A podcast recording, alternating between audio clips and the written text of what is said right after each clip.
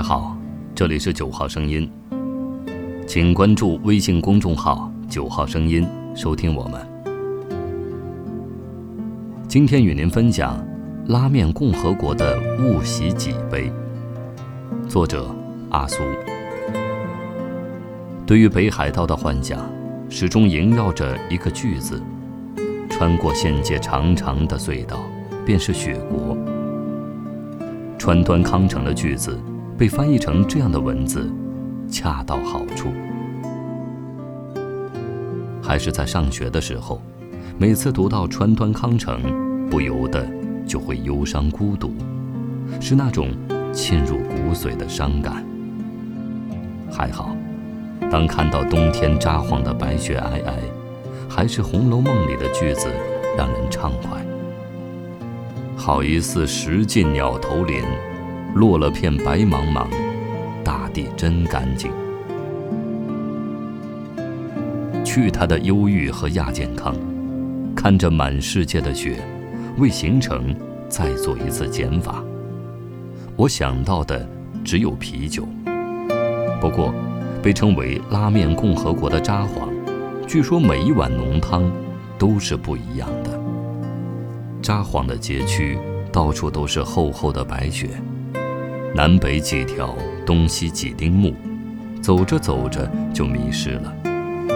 一转眼，浓郁昭和时代风情的石桥；一转眼，又变成了博野的灯红酒绿。这样的随意切换，让我很容易联想到日本人，就是一个容易误喜己悲的民族。整个日本列岛，从春天的樱花前线。到秋天的红叶飘零，多变的风物让整个国家的情绪随着季节而善变。找了一家便宜到令人窃喜的青年旅社，都是学生模样的各种背包客。既然已经放逐到这么远，图个热闹也好。旅社的对面是一个看起来已经有些破败的房子，从橱窗望去。里边杂七杂八堆放的满满当当，看起来是一间古董店，不过更像是一间杂货店。对于古旧的东西，我是没有什么抵抗力的。推门进屋，只见老板躲在里屋的阁楼，简单寒暄几句，开始学摸中意的东西。胖胖的老板穿着拖鞋，笨拙地走出来。一个典型的宅男，不过看起来不算腼腆。不知不觉中，开始听着他自说自话般聊起他那傲人的家世。说起来，这个破败的屋子已经有近一百年了。当年札幌的学区房，老板看起来也曾有过阳光般的少年。家业传承至今，剩下了满屋子的古董。比起东京的繁华，札幌的确萧条很多。虽然熙熙攘攘的游客还是会挤满免税店，抢光白色恋人饼干，但是对于古旧的街区、破败的古董店，还将会日复一日地沉沦下去。宅男老板对于传承的家业几乎没有一点信心。